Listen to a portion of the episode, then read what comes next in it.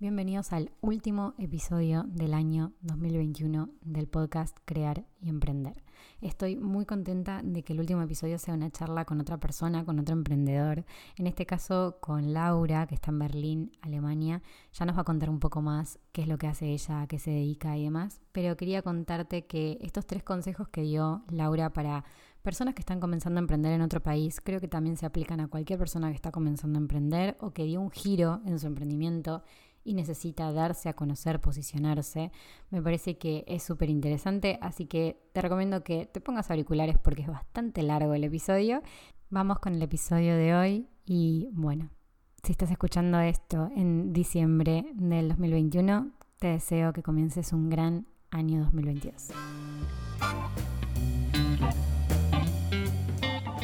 Bueno, muy bienvenidos un momento de inspiración vamos a tener el día de hoy. Para nosotras es viernes, pero para el resto de la comunidad va a ser un jueves. Pero en este día de inspiración, negocios, arte y claro que sí, una charla con profesionales por el mundo, en este caso. El día de hoy me acompaña Laura Martín. Ella es ilustradora y diseñadora gráfica. Mediante la ilustración comunica, nos cuenta su vida, su historia, crea historias nuevas, me encanta y admiro muchísimo su trabajo. Nació en Buenos Aires, Argentina, y actualmente está en Alemania. Hola Laura, ¿cómo estás? Bienvenida. Hola Juli, ¿cómo estás? Muchas gracias. Bueno, primero, antes que nada, antes de comenzar a charlar, digamos, y a divagar un poco en temas, quiero que cuentes vos misma quién sos, qué es lo que haces, para que el resto te conozca con tu propia historia. Bueno, voy a tratar de ser lo más breve posible, si me sale, eh, para resumir un poco. Em, bueno, yo soy, eh, soy ilustradora, pero soy una persona eh, creativa, me parece, en muchos sentidos, como que vivo con la creatividad muy a flor de piel todos los días. Em, me considero una persona muy inquieta, también tal vez por eso me siento que pude animarme a, venir acá a un país medio desconocido para nosotros. Em, y bueno, nada, pero eh, soy, bueno, como vos dijiste, soy ilustradora y diseñadora gráfica, pero eh, me parece que la creatividad en general, no solamente desde la ilustración, es algo que me atraviesa diariamente, eh, porque me gustan muchísimas otras disciplinas también. y me atraviesan también en la, en la, ilustración, o sea, es como que trato de plasmarlas ahí, que es lo que yo hago diariamente, pero como que me atraviesa todo lo que es el arte y la creatividad desde chica. Así que. Perfecto, como que estás, vivís en la creatividad plena, digamos, como cada cosa que vivís lo ves desde un lado creativo, eso está buenísimo.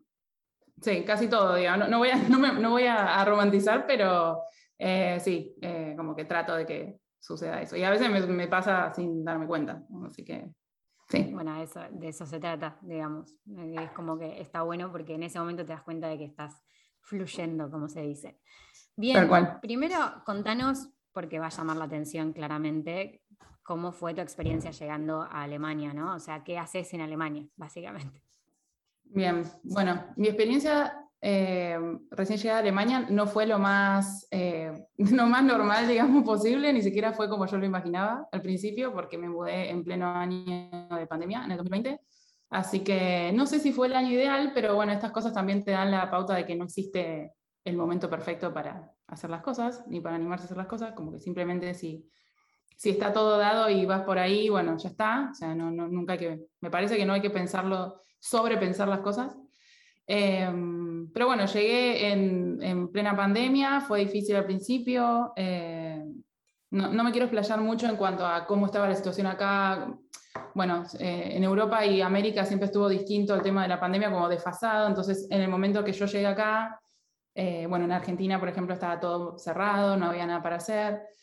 Em, sin embargo, yo siento que ahí empecé, antes de llegar acá, empecé en realidad esos meses previos a, a venir, yo ya tenía todo listo, solamente que no podía viajar porque no tenía, no había vuelos. Entonces, e, eso era lo único que me impedía venir. Entonces aproveché ese momento, yo ya había renunciado a mi trabajo en Argentina, relación de dependencia, entonces estaba como en un, en un limbo y traté de exprimir ese tiempo, eh, aprovecharlo. Eh, al principio me costó, obviamente. Cuando pasé la etapa de, de, incertidumbre dije, bueno, hay que ponerse a hacer algo porque si no, eh, no sé, me muero. Entonces, bueno, también fue un desafío buscar y encontrar la creatividad o las ganas de hacer cosas también, o la inspiración dentro de ese contexto en esos primeros meses. Em, sin embargo, bueno, creo que lo, logré y fue un poco lo que me salvó eh, de pasar ese tiempo allá, que empecé a, hacer mis primeros proyectos, a ofrecer mi trabajo. Em, bueno, tengo muchos ejemplos después en, mi, bueno, en mis redes, en, mi web y qué sé yo, sobre todos estos, estos primeros trabajos que hice. Em, pero bueno, esos fueron como mis primeros pasos como freelance, fue en Argentina, previo a venir, porque como, como decía antes, yo trabajaba en relación de dependencia, entonces para mí fue como todo nuevo. Em, así que recién empezaba. Al, al mundo de, de, ser independiente, digamos, Exacto. Y, y, a estar mostrando tu trabajo, pero desde otro lugar, ya no con un jefe que te diga por ahí por dónde ir, cuál es la bajada de línea. Exacto. Y demás. Es como que llegaste y ya antes de llegar ya estabas en ese, en ese sentir. Pero mm, contanos un poco más en detalle, porque esto yo calculo que a muchas personas que estén del otro lado, sean ilustradores o diseñadoras gráficas, eh, les puede llegar a interesar, pero también pueden ser otro tipo de profesionales que estén pensando en emigrar o que estén pensando en este momento ya tengo el pasaje para irme a otro país y no sé por dónde comenzar para mostrar mi trabajo. Mm. Contanos cuáles fueron las primeras, digamos, los primeros lugares que tocaste para poder mostrar tu trabajo en sí? O sea, ¿dónde te contactaste con gente? Si charlaste con alguien, si, empezaste a hacer como, como, ese paso. Sí. Bueno, primero que nada, igual quiero, quiero aclarar que venir eh, a, modo, de, o con la idea de, ser freelance en un país nuevo, ya sea Alemania o España, cualquier país, em, en mi caso yo no vine sola, o sea, yo estoy en pareja, eso está bueno aclararlo porque es como que hay un colchón de, de, ahorros, digamos, de base como para darte un, eh, un tiempo para empezar a acomodarte y a buscar esos clientes, porque es muy difícil también venir en cero y de golpe decir, bueno, me voy a hacer freelance y voy a conseguir, no vas a conseguir clientes mañana, y, o, no, o sea, como que también me gusta poner en, en la realidad que, que, que, más allá de que igual uno esté solo, está bueno venir o me parece que es lo que hay que hacer, venir con, unos ahorros para, empezar por lo menos.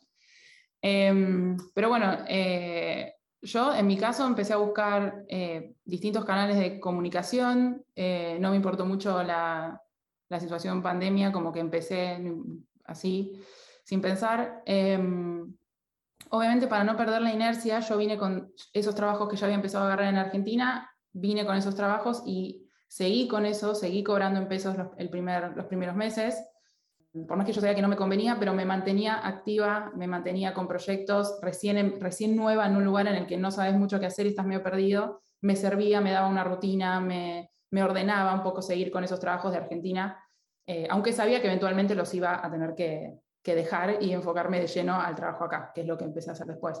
Pero bueno, los canales, sobre todo los, más importantes que, que, y de hecho que me sirvieron, Em, acá, por lo menos acá en Berlín, existen muchos grupos de Facebook y hablo de cosas digitales porque, como digo, el tema pandemia eh, impidió muchas cosas presenciales en ese momento. Entonces era una buena manera de darse a conocer de forma eh, online eh, y no presencial. Hay muchos grupos de, gente, creativos en Berlín, en donde hay de todo, gente creativa y gente que busca creativos porque necesita para su, para su trabajo. Entonces, Ahí empecé a darme a conocer, conseguí algunos, algunos clientes locales, trabajé, ahí conseguí mi primer trabajo para una agencia acá, hice unas ilustraciones digitales para, para una agencia acá de Berlín. Y la, eh, la, persona que me contactó me contactó, de, me sacó, digamos, de uno de esos grupos que yo había publicado mi trabajo. Así que ahí dije, está bueno que me digan de dónde me, me encontraron, porque a mí también me sirve de, como para saber si funcionó, si ese canal va o no va bien, si, no sé. Así que, mm, bueno, eso por un lado. Em, otra cosa que, otro canal que me parece que se está, bueno, capaz lo podemos tocar el tema después, pero más en profundidad, pero a mí me parece que un canal que nunca dejó de estar en uso es el, el mandar mails. Eso te iba a decir, sí, sí, también contactabas más directamente. Igual ahora también vamos a, vamos a tocar como todos estos temas más en claro, sí. Pero mm, me reinteresa esto de los grupos de Facebook. Primero, por el hecho de decir, Facebook no está muerto. Eh, son grupos en este momento. Sí, o sea, es verdad que quedó totalmente. medio rezagada la otra parte, pero los grupos siguen y están más activos que nunca, de hecho, porque es un muy buen lugar para encontrarse con gente. Y segundo, por el lado de decir, a ver, estás llegando a un país que quizás, no sé cómo será en Alemania, el tema de la cultura emprendedora o profesional independiente. O sea, si está, si, si es algo natural y algo normal que toman, o te cuesta un poco más, porque nosotros como emprendedores de Argentina, la verdad es que ser emprendedor en Argentina es como lo más normal del mundo.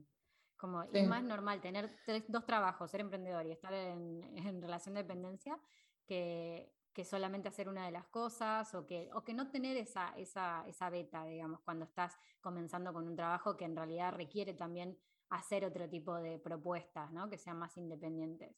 Pero es verdad que cuando venís para Europa te encontrás con ese choque de cultura distinta, con esa base también diferente del trabajo, y al momento de presentarte hay un montón de barreras, y no es solamente me siento, llego y digo, hola, ¿qué tal? Mi trabajo es este y contrátenme. No. No, me parece que hay un montón de cosas. Está bueno que aclaraste esto de la pareja. En mi caso pasa lo mismo. O sea, también está bueno aclararlo porque la contención y el apoyo es repartido. Sí, totalmente, totalmente. Eh, en parte por eso no me. Claro, y por eso no me animé en su momento en Argentina, me costó mucho. Eh, bueno, de hecho no lo hice nunca. O sea, me animé a alargar mi trabajo, a, soltar mi trabajo en relación de dependencia recién cuando decidí mudarme pero eh, es muy difícil decir, bueno, suelto todo y, y, me pongo a emprender. O sea, y sobre todo en Argentina es muy, es muy incierto, es muy difícil, no, no, sí, no te da para nada la seguridad de que va a salir bien o que vas a poder o que, no sé, es muy difícil.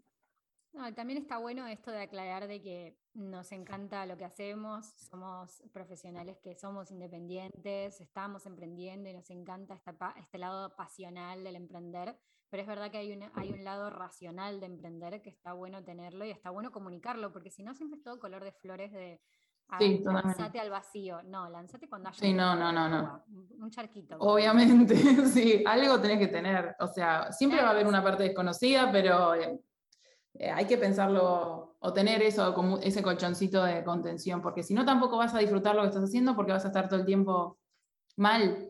Eh, no, no se puede. O sea, el tiempo pendiente, estás como desesperadamente buscando la, la venta, básicamente, sí, y totalmente. perdiendo un poco la esencia de por qué empezaste. Eso te quería preguntar, que me parece también está bueno, de si en el momento en que vos te fuiste a Alemania, llegaste a Alemania, ¿buscaste por ahí también profesionalizarte desde, el lado de negocios? O sea, ¿buscaste algún curso, algún apoyo logístico de amigas que también estén emprendiendo? Eh, gente que te pueda asesorar también de cómo lo hace, de alguna forma. Sí, un poco sí. Em, bueno, tengo mis dos amigas más cercanas acá, ambas son eh, emprendedoras, o sea, ambas trabajan freelance, así que fue también un apoyo mutuo con distintas, distintos rubros cada una, pero, pero bueno, sí, nos apoyamos entre las tres todo el tiempo porque además también fue un mundo nuevo tener que hacer la rendición impositiva a fin de año en Alemania, entonces nos juntábamos las tres, y no, un tema aparte, nos juntábamos las tres para ver, eh, bueno, nos hacemos preguntas todo el tiempo, es como que para las tres era nuevo, eh, y encima una de ellas habla alemán eh, e igual le costaba un montón, o sea, es, bastante complicado entender el tema. Eh, así que bueno, sí, primero ellas dos son como un, gran apoyo en cuanto a, emprender y a, y a, cómo ser freelance acá, desde, esto, desde los temas impositivos hasta canales de comunicación y más como puntualmente de cómo buscar clientes y esas cosas. después sí, hice un par de cursos online, tipo curso en Creana, por ejemplo. Bueno, todo esto medio aprovechando los siete meses que estuvimos em, en cuarentena acá, el año pasado, el año pasado y parte de este año. Así que sí, bueno, cursos de, sí, más orientado como al, tema negocio, a cómo, sí, cómo buscar clientes, cómo orientar tu negocio, cómo, digamos, eh, perfilarlo. Em, no particularmente en el exterior o en otro país, sino como algo más general, que también esas cosas se pueden aplicar por donde estés. Cosas que te pueden ayudar y, que te dan una mano en el momento de que, bueno, sí, yo sé hacer lo que hago y sé, sé cómo ofrecer lo que hago, pero hay bases de negocio que quizás necesitamos siempre una mano. Sí. yo creo que todos necesitamos eso, porque la facultad, por lo menos mi carrera, no, no me la dio. No sé hoy en día cómo está el, el programa, no sé si habrá cambiado, pero pero es algo que para mí siempre fue como la pata floja, porque salís, eh, bueno, sí, con el título de diseñador, diseñas muy lindo, todo bien, sabes hacer eh, puestas tipográficas perfectas, hermosas, pero eh, Nadie te enseña después si quieres emprender cómo empezar, cómo cobrar un trabajo. No, no, no. Estás muy, muy perdido con eso. Entonces está bueno como profesionalizarse un poco en eso y formarse, eh, ya sea aprendiendo de gente, no, no digo pagando cursos ni nada, porque capaz es imposible, pero... libros también, ¿eh? totalmente, sí. O preguntando, indagando en gente que lo hace, como, no sé, me parece que eso está, está bueno y es necesario, además, si quieres emprender es necesario. Sí, sí, sí, porque, bueno, ahora vamos a tocar un tema que es, que es Instagram puntualmente, eh, porque si no queda siempre es muy, vago la cuestión de solamente mostrar el trabajo. Eh, mm. Entonces es como que se necesitan otras cosas. Bueno, ahora sí, vamos a pasar como bien puntual en los consejos que, que nos venís a traer, en todas estas ideas que, que, previamente hablamos, porque este, este podcast tiene su preparación previa. Y, mm, y vamos a entrar un poco más en el tema puntual. Acá lo que nosotros hablamos y lo que nosotros lo planteamos esta conversación es porque me parece que, que Laura lo que trae es mucha experiencia desde este tiempo que está emprendiendo sola, digamos, desde otro país, y que me parece que también podemos hablar mucho más de creatividad, pero también de inspiración en cuanto a cómo llevar esa creatividad a la persona correcta para que funcione y sea rentable el negocio. Así que, ¿querés comenzar con, algún primer consejo y vamos hablando a partir de ahí? Dale. Em, yo siempre como tengo en mi cabeza, por lo menos yo, como tres. Bueno, lo primero en realidad lo, que siempre pienso son los canales de comunicación en los que me puedo dar a conocer o los posibles. Obviamente hay un montón y también yo creo que depende mucho del rubro de cada uno. En mi caso lo pienso y tal vez no se me centro mucho en ejemplos desde el lado de la ilustración o del diseño gráfico, porque capaz que va más o menos no es, lo mismo, pero bueno, para, gente que trabaja con lo visual. Pero bueno, obviamente, no sé, supongo que se pueden llegar a aplicar para otros rubros. Em, pero en mi caso yo siempre pienso en, mis tres canales principales como ilustradora, con los cuales puedo vender mi trabajo. Que para mí el primer canal em, son, por ejemplo, em, los trabajos por comisión, o sea, los que presupuesto por hora, en mi caso, eh, mando un presupuesto, luego lo aprueban, eh, lo cobro en dos partes y ya está, o sea, es un trabajo, digamos, a pedido y se cobra y listo. Eso, eso, son, eso es un tipo de trabajo. Otro tipo de trabajo es eh, los que son por única vez, que por ejemplo podés hacer un trabajo por única vez para una empresa y te va a dar una ganancia tal vez por, no sé, mensualmente o por un año, entonces son trabajos que vos haces solo una vez, pero te dan, tenés como un poquito de entrada mensualmente o trimestralmente o como sea. Son trabajos que haces una vez y después te olvidas un poco, pero te sigue generando entrada. Em, y después, por otro lado, es generar tal vez tus propios productos ilustrados y vender, hacer como tu propio, no sé, propia tienda o que bueno, lleva obviamente un trabajo, pero capaz puedes ir teniéndolo ahí, actualizándolo de a poquito. Eh, medio que cuando, cuando un trabajo, porque está bueno tener estos tres, porque cuando un trabajo no sale mucho, tenés el otro, si el otro baja, tenés el otro, como que son tres canales que puedes ir eh, manejando al mismo tiempo. Después yo creo que ya después, si, empezás a querer abarcar un montón de otros canales, me parece que ya se empieza a complicar, pero hasta esos tres creo que es como trabajo por comisión, trabajo que hago una sola vez y mi, mi propio, mi propia producción de, de cosas. Está buenísimo em, esto porque son canales que en realidad muchas veces, sobre todo el que haces por única vez, pero después seguís cobrando un fee, digamos, de, de, ese trabajo hecho, me parece súper interesante porque no es la forma tradicional en la que lo solemos ver. Quizás los diseñadores gráficos están acostumbrados a eso, pero creo que llevarlo a otras profesiones también está bueno, porque puede ser una forma creativa de vender el trabajo de una forma diferente para tener una rentabilidad sobre algo que quizás te lleva muchísimo trabajo al comienzo y que después solamente te va dando un fijo que no es, la, no es obviamente la, la super ganancia todos los meses, pero lo bueno es que te, va llevando como, bueno, se va, va devolviendo un poco de lo que fue el trabajo, ¿no? Del tiempo que se dedicó, de la creatividad que se dedicó. Y eso está bueno.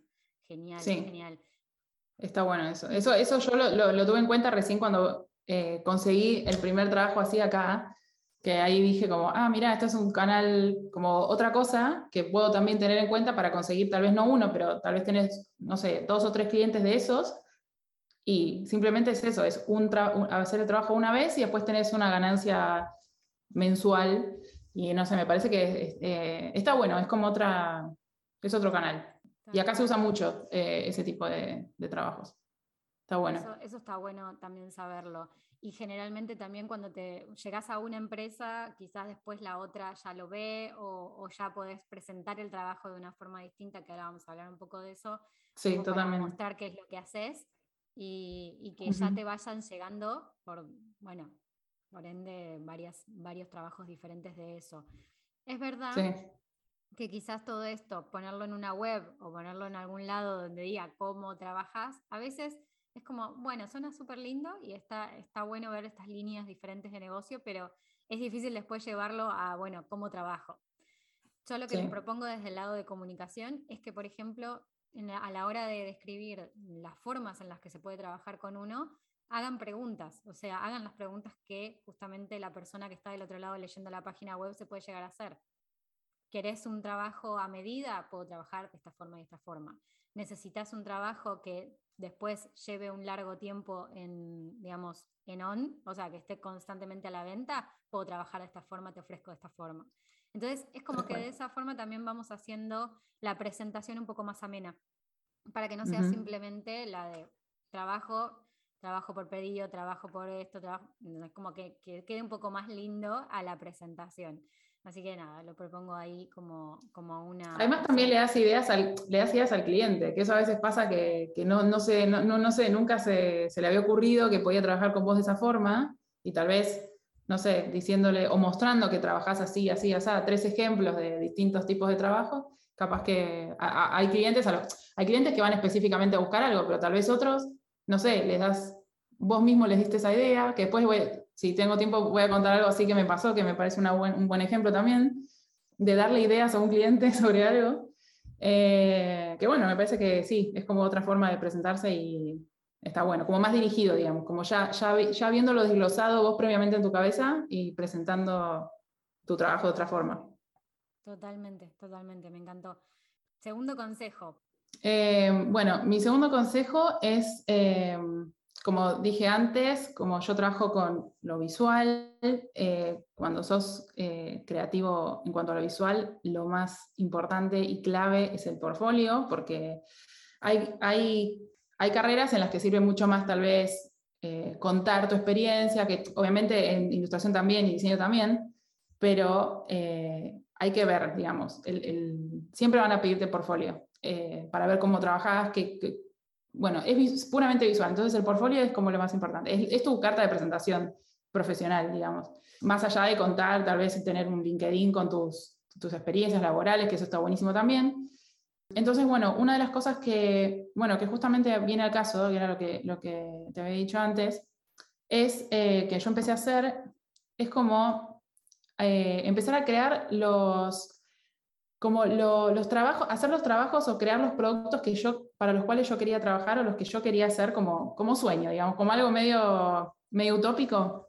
A mí siempre me, me pareció lindo eh, ilustrar para packaging, que es una de las cosas que más me gusta hacer.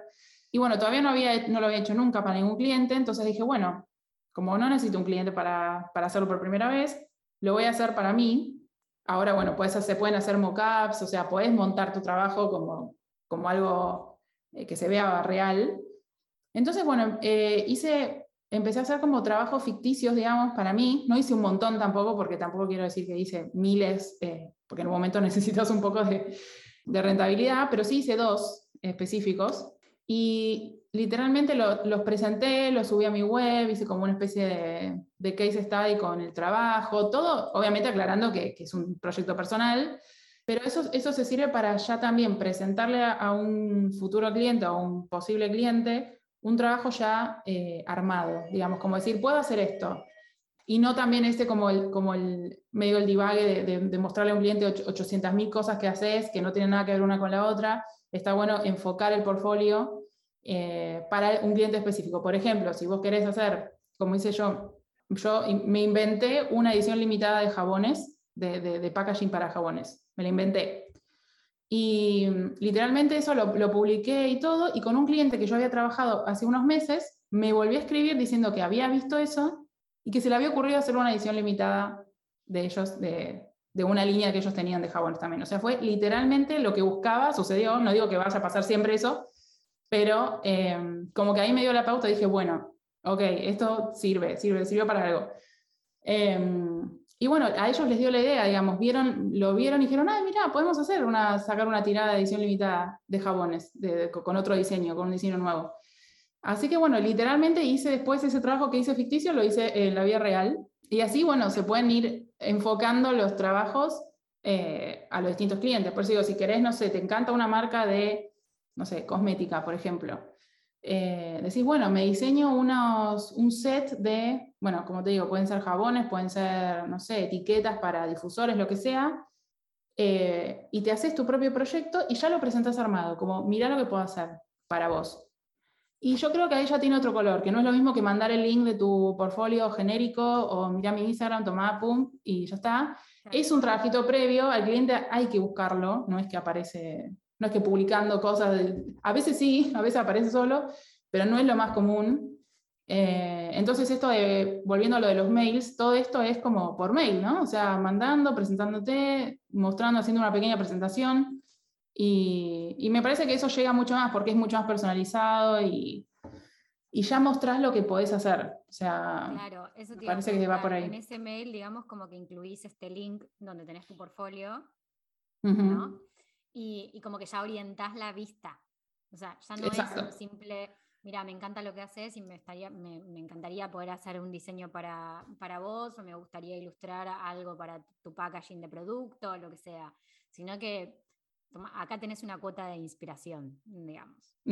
exacto. Una cosa así. Que a veces no sabes quién está del otro lado del mail. Quizás es una persona que no tiene nada que ver con la parte gráfica, que no tiene nada que ver con, con esta parte más de creatividad dentro de los productos o dentro de los servicios y está buenísimo poder darles esa, esa pauta para que también a la hora de devolver la llamada, de devolver el mensaje, no sea un simple me interesa, pero no sé cómo plasmarlo, sino que me interesa esto del packaging que me mostraste que me gustó y me podría ir para el Tal cual. Por ejemplo. Exactamente. exactamente. Aportar esa inspiración, está, está buenísimo, me encanta. Porque en general los clientes también, los clientes cuando te contactan, por lo menos me, pasó a mí, siempre o casi siempre eh, buscan o usan una referencia tuya, ya. Por ejemplo, te dicen, eh, no sé, estoy buscando hacer unas tapas de cuadernos o, no sé, la nueva línea de este año de cuadernos, bla, bla, bla, y ya es como más o menos como buscamos algo como esto. Y ya te agarran una referencia de tu propio portfolio.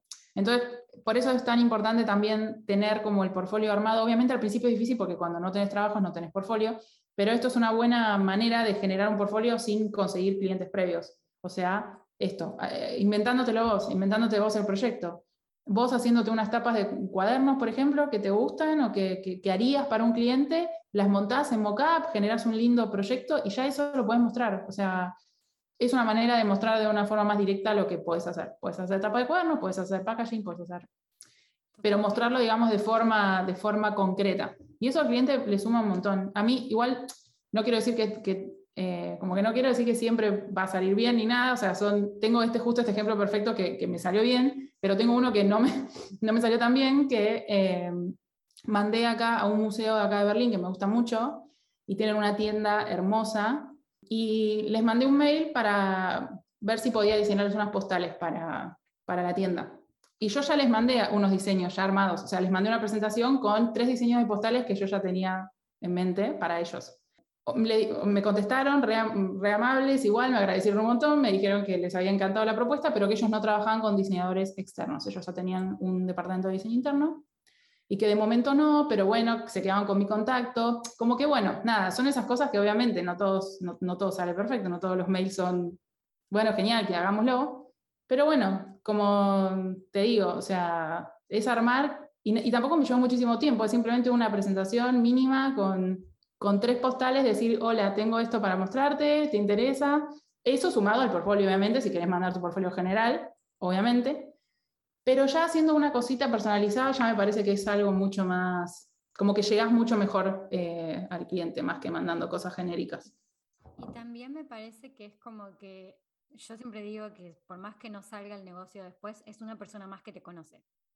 Totalmente. por lo menos esa persona sabe quién sos, te puso nombre y apellido y si en algún momento surge un proyecto, si en algún momento abren algún tipo de concurso, lo que sea, no sé, me imagino.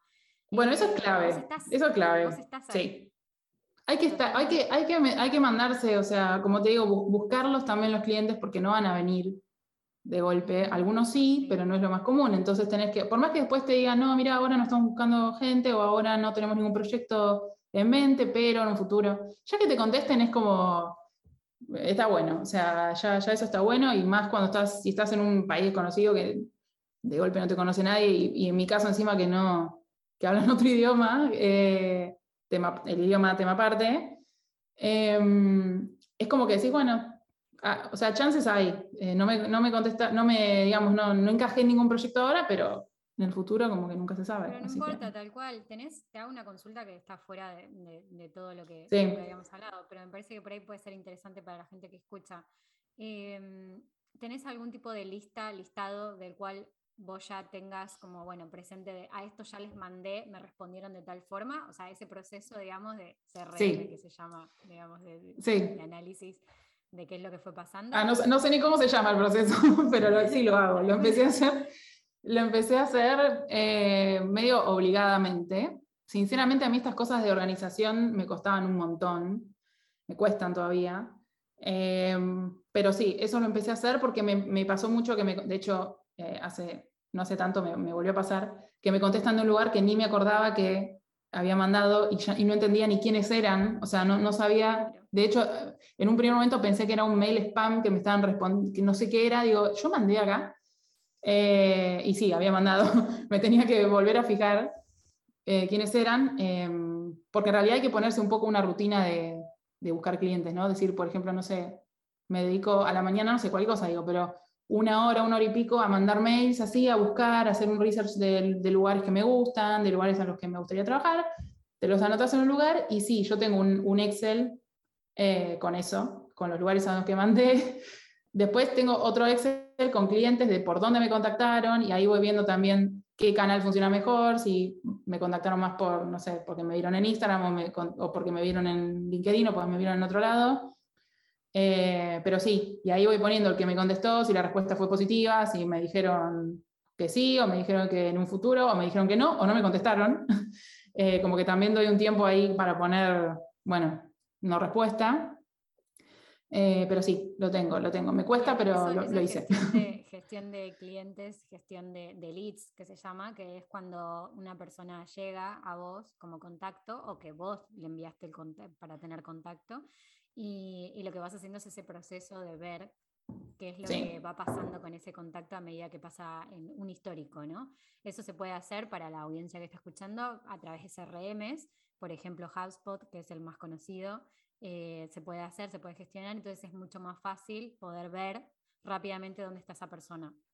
Eso pasa mucho porque mucha gente quizás te contacta por Instagram, te contacta por LinkedIn y después no tenés ni idea de dónde fue esa persona, eh, de, de, dónde te contactó por primera vez, qué es lo que le dijiste vos. Entonces, tener un registro de todo ese proceso está buenísimo porque en general cuando empezamos con este tipo de, propuestas vamos como medio a lo loco.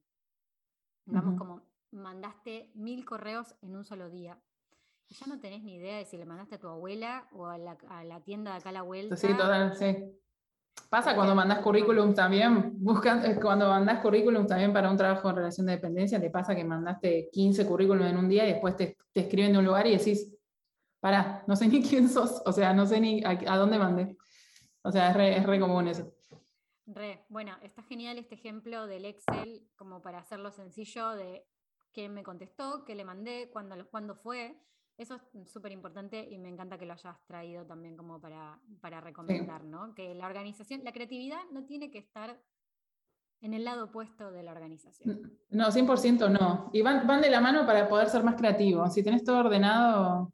A mí me cuesta mucho igual, ¿eh? me cuesta mucho dar cátedra de esto porque, porque yo no soy como el mejor ejemplo. O sea, todo, todo es muy, eh, como digo, a los tumbos para mí estas cosas de organización y de gestión, eh, a mí me gusta dibujar, digo, a mí me gusta como el proyecto, me gusta eso, es como lo que me, lo que me gusta hacer, pero es, es cierto que todo lo otro es muy necesario Y está bueno, como linkeando con del principio, formarse en eso, porque no, si no, no se te ocurre realmente cómo empezar a organizarte. O sea, yo en algún lado lo vi esto del Excel para organizar los clientes. De hecho, igual tengo la suerte que, eh, bueno, mi marido fue emprendedor muchísimos años, ahora no, pero me da consejos y me ha dicho que haga esto.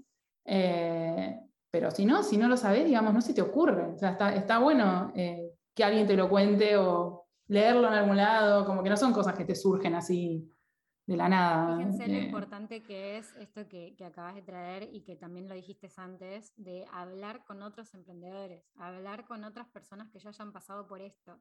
Hasta mismo si tienen, por ejemplo, referencias de abuelos, de padres que, que, son emprendedores que empezaron un negocio, por un lugar empezaron y ellos tienen mucha más experiencia que cualquier curso que en este momento puedas comprar o que quizás no puedas comprar. Totalmente, sí, tal cual. Eso es súper importante, hablar con la gente. Bien, ahora nos vamos a meter como muy de lleno en un tema un poco controversial, creo yo, que es redes sociales, ¿no? Y más puntualmente hablando en Instagram. Contanos este, este último consejo, que seguro no va a ser el último, eh, pero, pero como para, entrar en este tema. Em, es que no, no, no, sé muy bien ni qué, como que no tengo tampoco una, una opinión 100% formada de, de, Instagram, o de, de Instagram hablando del lado laboral. Para mí es un canal buenísimo, porque realmente es el canal que, la, que, que, la, que, le llega más directamente a la gente, porque creo que la gente lo mira todos los días literal. No sé si la gente mira todos los días literal LinkedIn o todos los días otra red. Instagram se mira todo el día, todo el tiempo, pero lo que tiene de malo es que hay de todo ahí. Entonces es como, es difícil a veces o llamar la atención o captar cuando, hay, cuando estás totalmente... Eh, no sé, opacado por un montón de otras cosas que, pueden aparecer eh, o pueden, no sé, llamar la atención o eh, distraer la atención de, de, lo que vos estás contando. Pero, o sea, más allá de eso, para mí Instagram es, es necesario, o sea, hoy en día hay que tenerlo, o sea, es así. Eh, porque llega, porque de hecho yo conseguí clientes por Instagram, no lo voy a negar. Me, de hecho, los primeros casi, casi todos fueron por ahí. Después ya se empieza un poco a cortar, sobre todo cuando quieres empezar a buscar clientes un poco más grandes. No te van a escribir por Instagram los clientes grandes. Por lo menos, no sé si es lo más común, por lo menos en mi rubro, pero una empresa grande que quiera un proyecto de ilustración más o menos grande, no, no te van a escribir por Instagram, te van a escribir por mail o por otro lado. Em, pero es un canal que no hay que romper, creo, porque es un, es un canal que llega a, a la gente común, digamos, como a la, que, no es, que no es poca cosa, porque como te dije, si uno de tus canales es vender, tu, tu, tenés tu tienda y vendes tus productos, Instagram es el mejor canal para eso, para mí, o uno de los mejores, donde vos podés mostrar lo que vendés, tenés tus nuevos productos, puedes, no sé, ahí eh, contás sobre, no sé, una feria que vas a hacer, donde vas a estar vendiendo, o coordinás con, con ellos las entregas, como que se puede hacer mucho por Instagram con ese tipo de clientes, pero no sé si con otros más grandes. Para si querés otro, otro tipo de clientes, me parece que hay que buscar otra alternativa, que como te decía antes, puede ser mail, puede que no está muerto para nada, eh, puede ser LinkedIn, puede ser, eh, no sé, tu página web, tenerla siempre ahí también como un canal más profesional para mostrar tu trabajo.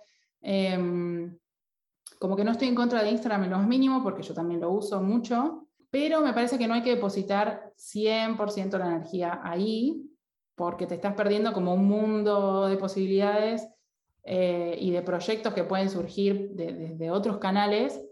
Eh, Instagram es muy random, o sea, sabemos el tema de que el algoritmo, no sé muy bien cómo funciona, pero es muy, no sé, cómo puede ser que solamente eso, estés como atado a eso para tu trabajo, para conseguir los clientes que quieres conseguir.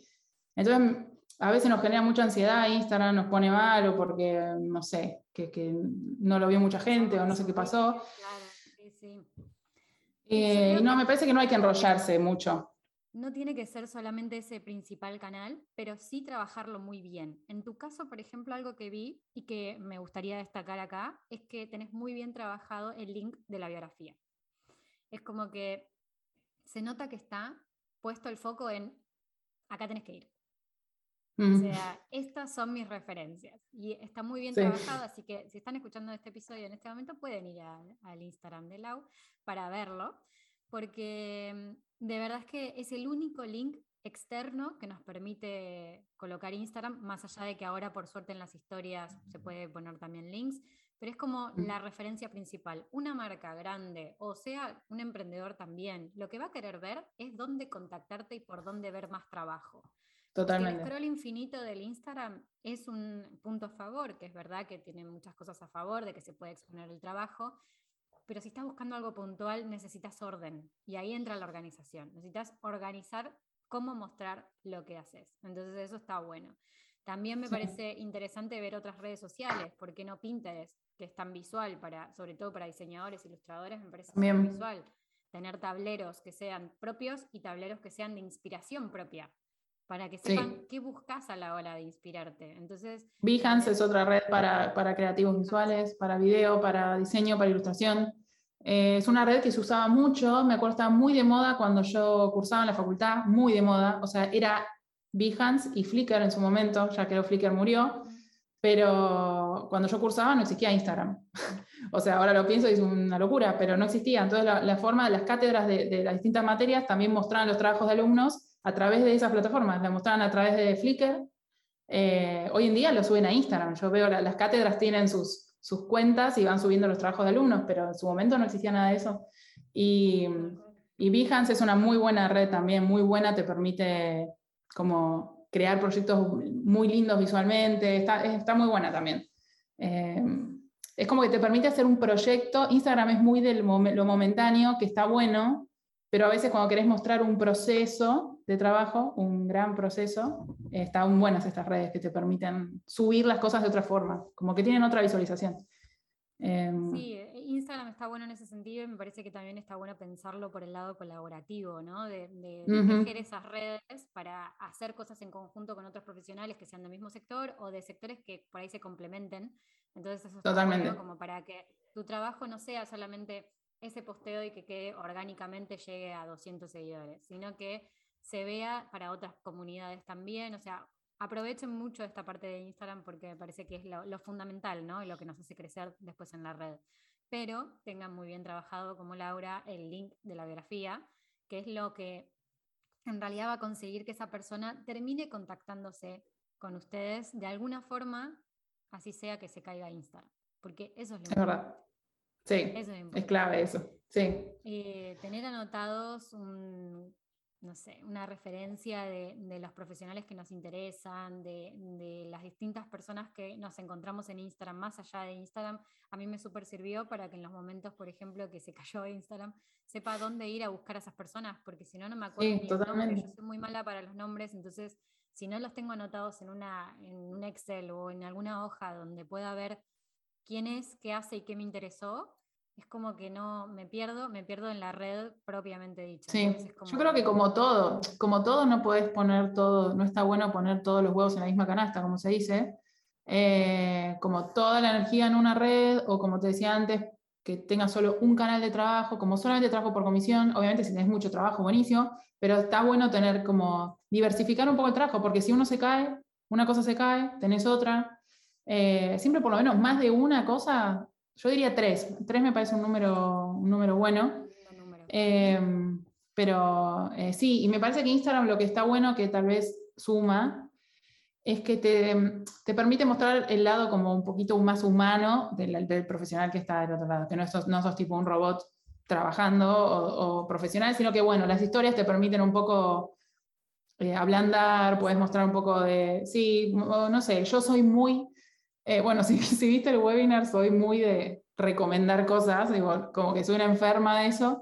Veo algo que me encanta y como que lo tengo que contar, pero mismo me, pasa en mi grupo eh, de amigos o familia, soy como muy densa con las recomendaciones de cosas. Em, de arte en general, por eso consumo mucho, consumo mucha música, consumo muchos libros, como mucha cosa, entonces siempre que veo o escucho algo que está buenísimo, lo quiero recomendar. Entonces, a mí eso me encanta poder eh, hacerlo a través de las historias, por ejemplo, como, capaz no me da bola a nadie, no sé, o sí, pero eh, con eso, digamos, particularmente no busco nada concreto, no busco trabajo, sino como un poco de, no sé, de conexión con la gente que está del otro lado. Claro, los gustos musicales que tengo, a ver si a, veces me comentan como, uy, qué bueno, tipo, no sé, qué buen disco este o qué bueno. Como que yo soy muy, muy nerd de esas cosas, entonces me parece como parte también de, bueno, parte de la persona que soy. O sea, no, no es que soy dos cosas distintas, sino que soy un humano trabajando. Trabajo eh, y tu vida personal. Y también esto de, animarse a usar las redes sociales de una forma distinta, que no sea solamente la vidriera de nuestro trabajo, sino que también sea un poco de conexión del otro lado con otro humano. Y, Tal cual. y salirse un poco de la regla, ¿no? O sea, está bien, Instagram obviamente es, es la, hoy en día la red social que está más en auge y que hace muchos años que ya se viene manteniendo en ese podio, pero es verdad que existen otras redes sociales que está bueno investigarlas que está bueno estar presente y que está bueno buscarle la forma creativa de estar presente, porque eso en definitiva es lo que va a llamar la atención, es lo que va a destacar y es lo que va a hacer que te puedan encontrar por más lugares. No se trata de tener siempre una estrategia para cada red, pero sí podemos tener una, en este caso puede ser para Instagram, que después se replique en otras redes sociales a la, forma de cada red social, ¿no? Pero está bueno para mostrar el trabajo de una forma distinta aliarse, esto que decías, por ejemplo, al principio del portfolio, de, crear proyectos que quizás no sean eh, trabajos pagos, pero quizás puedan ser lo que realmente vos querés hacer. O sea, preguntarte qué quiero ofrecer y cómo quiero que encuentren mi trabajo estas personas. Exactamente. una buena forma, por ejemplo, sería hacer esto como vos hiciste, de, de hacer un diseño de un packaging. Bueno, ¿qué tal si, por ejemplo, haces un diseño para alguien que crea contenido, que necesita justo un diseño para ese blog que tiene y ese posteo se replica en otra red y así otra persona te puede encontrar. Bueno, ese tipo de cosas, o sea, buscarle la vuelta de, hagan un brainstorming de ideas de cómo puedo hacer que se vea mis proyectos, cómo puedo hacer que se vea mi trabajo, para que realmente la otra persona lo, encuentre, lo encuentre y definitivamente eh, estar en acción y estar en movimiento, como vos misma comentás de los mails, también es importante pero ¿por qué no buscar otras alternativas? Genial, me encantó todo hasta ahora. Voy a hacer un breve repaso de, estas, de estos consejos que, que, nos diste. Primero y principal, evaluar todos los canales de venta y evaluar, tener otras líneas. Vos recomendaste tener tres, porque es un lindo número. Y, y, para tener bueno, ese, ese flujo diferente y oportunidades distintas dentro de esas tres líneas que nos contaste, que me parecieron muy, muy copadas. Después, por otro lado, crear un portfolio con lo que realmente querés vender. Esto que hablaba recién de ver qué es lo que yo quiero ofrecer y ver la forma de mostrarlo de distintas maneras. Para los creativos, fundamentalmente, piensen más creativamente en la, forma de mostrar el trabajo y, aprovechen esa cabeza que tienen creativa, ¿no? O sea, todos podemos ser creativos, pero me parece que aprovechenla más que nadie. Y, después... clave, una, cosa, solo una mínima aclaración, eh, que está bueno, que a veces se piensa que, no sé, naces creativo y ya, o obviamente tenés que tener cierto, cierto interés, por supuesto, pero después a partir de ahí, algo que esto sí me enseñó eh, la facultad, realmente lo digo porque antes de entrar a la facultad eh, no, no, no, sabía que iba por ahí, hay que ser muy curioso siempre para mantenerse activo mentalmente con la creatividad, hay que ser curioso, o sea, hay que mirar mucho, mirar mucho, o sea, mucha referencia, obviamente no para copiar, pero hay que mirar, así como un escritor lee mucho, es, un gran lector eh, casi siempre, bueno, alguien que crea cosas tiene que consumir también esas cosas, como yo decía, consumir creatividad en general, música, ilustración, no sé, ser curioso, nada más, es como lo que, como, como que no, no pensar que viene de la nada, sino que también para que se te ocurran cosas tenés que estar en constante eh, búsqueda, digamos. Ahora, tenés, por ejemplo, también un espacio, porque se sabe que la creatividad también muchas veces surge en el medio de la ducha, ¿no? Eh, sí, totalmente, 100%, 100%. Creas ese espacio, digamos, de, de, no consumo nada y simplemente fluyo a ver qué es lo que pasa con mi mente y qué conecta mi mente de todo lo que consumí. Em, ¿Hay alguna actividad que pues tengas que decir? Acá generalmente se me ocurren ideas. Y eh, yo incorporé mucho, desde que estoy acá en Berlín, caminar, sabía caminar mucho, porque también la cuarentena nos dio esa cosa de que lo único que se podía hacer era eso, eh, por lo menos acá. Y he hecho caminatas de dos horas, eh, medio, medio sin rumbo, después volviendo, sí, sí, porque era como la salvación. Y sí, eh, eso está bueno, es el momento de yo, pero bueno, ahí ponerle siempre yo música, tipo, no puedo, como que me, me cuesta. Pero es una forma mía personal, digo, no, no todo el mundo le tiene que pasar lo mismo, pero como que yo conecto también mucho con, con eso, con escuchar la música que me gusta o algo así, y ahí sí me pongo a pensar, estoy, pero el único momento capaz que sí que estoy sin nada es en la ducha, y es cierto que muchas veces en la ducha pasan cosas mágicas, tipo cuando recién me despierto es donde, pum, de golpe vienen un montón de cosas. Eh, en general no tengo tiempo nunca de anotarlas porque nunca tengo algo a mano, pero, pero bueno, sí, puede pasar. El celular siempre está por ahí como para poder hacer. Sí, salí, salís y al toque ahí anotás, sí. Sí, sí, tal cual. Bueno, y por último hablamos de eh, las redes sociales y de la importancia de estar presentes, mostrar un poco más el trabajo a través de esas redes, pero no quedarse solamente con una red social, no enamorarse solamente de una red social, sino que abarcar un poco más. Así que eso fue el resumen de los tres consejos.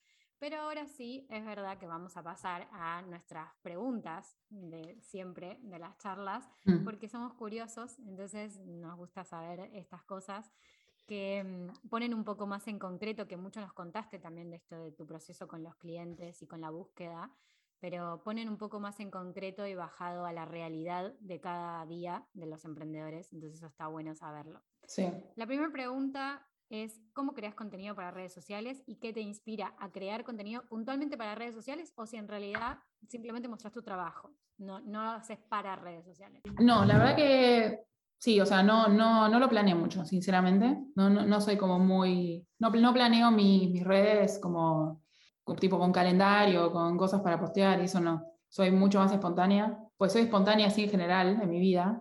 Eh, me, me cuesta mucho como limitarme a no sé, tal día tengo, no sé, me, vi algo lindo o, me, me, inspiró tal cosa y lo quiero mostrar y no porque el calendario me diga que no, que hoy tenía que subir 10 historias y no puedo subir más, como que no, cero, yo cero, cero eso, pero tal vez por eso, como porque tal vez yo soy así, pero capaz otros negocios necesitan cierta organización en las redes, no lo sé, pero particularmente yo no lo hago, soy mucho más espontánea. Tal vez tengo algunas cosas que sé que en la semana, tal vez sé que, no sé, tal trabajo que hice se va a lanzar, entonces yo ya sé que ese, esa, semana capaz voy a poder compartir tal trabajo, o bueno, no sé, hice un producto nuevo y sé que me va a llegar, entonces sé que lo voy a poder compartir eh, esa semana, como esas cosas así, tratar capaz de no pegar un montón de posteos juntos porque después eh, nadie ve nada. Pero digamos que en cuanto a historias o contenido en general, trato de ser muy espontánea, como te dije antes, particularmente ayer compartí un cover de una canción que me encanta y en su momento no, no había podido hacerlo, me acuerdo, y ahora lo, lo, lo pude hacer y dije, bueno, listo. O sea, es mi momento. Capaz estaba escuchando la canción y dije, ay, lo puedo compartir ahora. Em, y no sé, me, yo prefiero la espontaneidad, me parece que es lo que más me sirve a mí. O por lo menos como me, como me gusta a mí manejarme en las redes, digamos, es muy personal. Porque de, de, alguna forma es como que te guías por los hitos que tiene tu negocio, por las fechas claves, pero después eh, compartís realmente lo que, lo que vas sintiendo. Me parece genial. Eh, la siguiente pregunta, bueno, también tiene que ver un poco con esto, cómo te organizas para subir los contenidos, que un poco ya nos dijiste, que es esto de, por fechas clave importantes, cuando te llegan trabajos realizados y que puedes compartir. ¿Hay algo más que, que nos puedas comentar respecto a esto? Si no, pasamos al siguiente. No, también puedo, si puedo, trato de, de compartir proceso, que también me parece que es, es es buenísimo, es algo que a mí me gusta consumir, entonces trato de, hacerlo yo también, porque me gusta mucho ver los procesos de los trabajos que a veces decís, ay, me hizo una ilustración buenísima, llena de detalles y qué sé yo, como decís, oh, se hizo de la nada, pero capaz está bueno mostrar el boceto. a mí me gusta, me gusta verlo también y me gusta compartirlo. Entonces eso trato a veces de compartir en historias los procesos, de las ilustraciones. A veces si estoy haciendo un trabajo para un cliente no puedo mostrar nada, Muchas veces me pasa que no puedo mostrar el proceso eh, y me da bronca porque después cuando, cuando el trabajo se publica, ahí sí trato de, como de publicar lo, final y el proceso detrás. Pero me gusta poder publicar el proceso en el día a día. Si, lo, si puedo hacerlo, en general trato de, trato de compartirlo porque me parece que suma. He visto, he visto, creo que dibujos que quizás todavía no estaban terminados, ilustraciones que no estaban terminadas y me encanta también quédense con esto, les digo a los que están escuchándonos, de trato de compartir lo que me gusta consumir. Eso, es re importante porque es clave para saber en el momento de bloqueo muchas veces que tenemos de, no sé qué compartir, no sé qué subir, piensen qué es lo que consumo, qué es lo que me gusta ver en otros profesionales cuando estoy en Instagram. Bueno, eso es parte de, lo que pueden subir en ese momento y pueden crear una línea de, contenidos que vaya por ahí. Después, la siguiente, gracias por esa inspiración. Eh, pregunta, ¿qué es lo que más te funcionó hasta ahora en redes sociales? O sea, si hay alguna, por ejemplo, algún formato dentro de las redes sociales que te haya funcionado mejor que otro. Em, no sé si un formato específico. A mí me funcionó mucho, em, como te digo, medio un poco a la espontaneidad. En su momento, cuando estuve en Buenos Aires, ese tiempo que no podía viajar para acá, cuando empezó la pandemia, em, hice una serie de viñetas, están, las tengo destacadas en, en, las guías, ahí está, gracias, que puedes como unir posteos. Hice una serie de viñetas en su momento que fueron muy, muy espontáneas, como que no, no las pensé nada, porque estaba medio, medio angustiada en ese tiempo, medio deprimida como todo el mundo. Y hice viñetas como en tono, algunas medio en tono bajón y, después empezaron a ser como graciosas porque me di cuenta que también el público le, le gustaba, como que me hacían lindos comentarios sobre eso.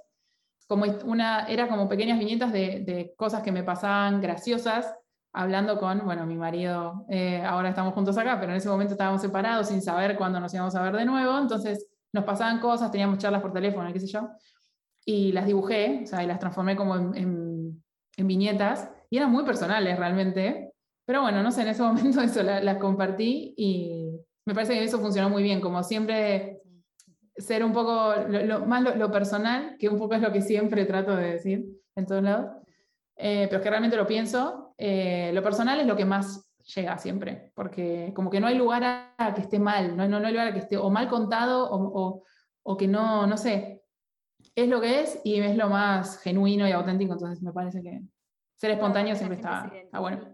Entonces, eh, por lo menos como que siente esa empatía del otro lado y eso, Exacto. llega. Sí, me gusta eso. Y por último, la última pregunta, si podrías comentarnos cómo te organizas en tu trabajo, si lo haces, por ejemplo, con plataformas de calendarios, eh, semanalmente, mensual, si usas herramientas digitales para los proyectos, como por ejemplo plataformas como Trello o algo, o algo de eso que, utilices, o mismo papel. Todo es válido. Sí, eh, hago un mix de todo. Em, como creo que dije antes, me cuesta el tema de organización, tipo, estoy todo el tiempo luchando con eso. Eh, tengo algunos Excel, obviamente, uno de ellos es el que te conté antes, del tema de la búsqueda del cliente, los, los, clientes que voy ahí anotando, los que mandé, los que me contestaron, los que no, etcétera. Em, después tengo otro Excel con, mi tienda, con la tienda, con las cosas que yo vendo, entonces ahí también tengo a quién le vendo, lista de precios, eso sí o sí también. Pero lo que es semanalmente o lo, cotidiano, si te soy sincera, tengo mi agenda. Em, mi agenda analógica todas las semanas, los lunes a la mañana, eh, a veces los domingos a la noche si estoy con muchas ganas, pero suele ser los, los lunes a la mañana, me armo mi listita de todo lo que tengo que hacer en la semana y después día por día, eh, primero como que me pongo los objetivos generales de la semana y después día por día el tema si tengo cosas con horario, cosas que no me tengo que olvidar. Eh, y voy marcando ahí lo que voy haciendo, pero realmente como que este, este es mi cable a tierra, o sea, yo acá tengo todo, pero sí, obviamente igual las herramientas digitales sirven un montón. Yo soy más analógica, pero sé que eh, sirve, Trello está buenísima, la verdad, para, para organizarse está muy buena. Eh, calendario de Google, bueno, es lo que uso eh, justamente para las calls. Si, si, tengo videollamadas, esas cosas, siempre las pongo en el calendario de Google porque eso sí se me puede pasar y, y, no me gusta que esté solo anotado acá porque no hay nada que me lo recuerde. Pero mm, lo que es así objetivos semanales o lo que quiero sí o sí hacer, ya sea de trabajo o no, como cosas también, viste, personales que venís postergando, cosas que, eso sí, lo, me lo anoto todos los lunes a la mañana, todas las cosas, y si surge algo en la semana que no lo anoté, lo anoto, lo, voy sumando cosas, y obviamente sí, marcar famoso checklist, pero bueno, eh, mi checklist es analógico, o sea, es mi, mi agendita, pero sí. La idea, la idea de, este, de este podcast es también compartir distintas miradas de la organización, entonces eso está bueno porque me das otras, otras visiones ¿no? de, esto, de esto de la organización, que no sea simplemente todo digital, que también se puede hacer analógico y se puede seguir usando la, agenda de toda la vida, básicamente. Sí. Genial. Sí, tal cual. Bueno, eh, ya cerrando con este episodio, hermoso episodio, para, para poder cerrar bien, quiero saber primero dónde te pueden encontrar, si estás lanzando algo en particular, que nos comentes acá y después yo lo dejo también, eh, igualmente voy a dejar todas las referencias en la caja de referencias, pero que nos cuentes un poco en qué estás ahora y cómo te pueden encontrar para, trabajar o para ver lo que haces. Bueno, primero que nada me pueden encontrar em, en Instagram, estoy como Lau Martín Ilus, todo junto, sin guiones, sin nada. Em, bueno, mi página web, laumartin.com también, en LinkedIn me encuentran como Laura Martín, o sea, estoy medio igual en todas las redes. Em, ahí, bueno, esos son como los canales principales que uso diariamente. Eh, y después, bueno, en cuanto a lanzamientos o cosas que estoy haciendo hoy en día, eh, justo también linkeando con lo que decías de, unirse o tal vez tejer redes con, personas que no hacen exactamente lo mismo que uno, sino que se complementan. Eh, más allá de que hoy en día es mi amiga, pero yo a, a ella la conocí trabajando primero y después nos hicimos amigas. Eh, estamos lanzando con Carla Bonomini, que es una, bueno, una de mis amigas emprendedoras acá en Berlín, eh, un calendario eh, que es como mi último lanzamiento, por eso lo cuento. un calendario 2022, un poco orientado para la gente curiosa de, de los idiomas. Bueno, nada, no, quiero, no lo quiero como spoilear mucho, pero sí, es como el producto que estamos lanzando ahora y se puede conseguir, si estás en Europa, se, se puede comprar online y lo mandamos por correo. Así que, eh, nada, de momento estamos mandando a Europa y a Reino Unido eh, solamente, pero bueno. Eh, bueno, nada, si estás en Europa se puede conseguir. Después el enlace igualmente con, con todo el. Tenemos link para comprarlo online, sí, así que sí. Sí, así que bueno, es un lindo producto. Sí, sí, sí, sí. Estamos emocionadas, así que sí. Perfecto, me encanta. Bien analógico aparte también. Bien analógico, sí, obviamente, obviamente bien analógico, pero tiene su parte digital porque tiene como, tiene una sorpresita digital con, un, con una web que tenemos ahí enlazada donde va a ser una experiencia y compras el calendario, la experiencia es como que te dura un año entero. Pero bueno, pues está todo explicado, si vas a pasar los links, está todo, no quiero spoilear mucho. Pero bueno, ese es como el último. Para que quede acá, está bueno eh, que lo vayan a ver y te, encuentren en estas redes sociales y en tu página web. Bueno, Laura, la verdad, me encantó tenerte en el podcast. Gracias por haber participado, gracias por haber estado este tiempo. Eh, creo que nos llevamos muchos consejos, tanto si son ilustradores, diseñadores o tienen otra profesión. La verdad que muchos de los consejos que, que dio Lau y que también habló desde su experiencia, desde lo que fue pasando en este tiempo, me parece que se pueden aplicar a, todos nuestros negocios y podemos tomar ideas para, empezar, ¿no? Para empezar a, crecer también como, me un montón. en otro país o en nuestro país, donde quiera que estemos. Así que gracias y a vos por el espacio de hoy. Eh, nos vemos la próxima semana o dentro de 15 días, dependiendo cuándo, cuándo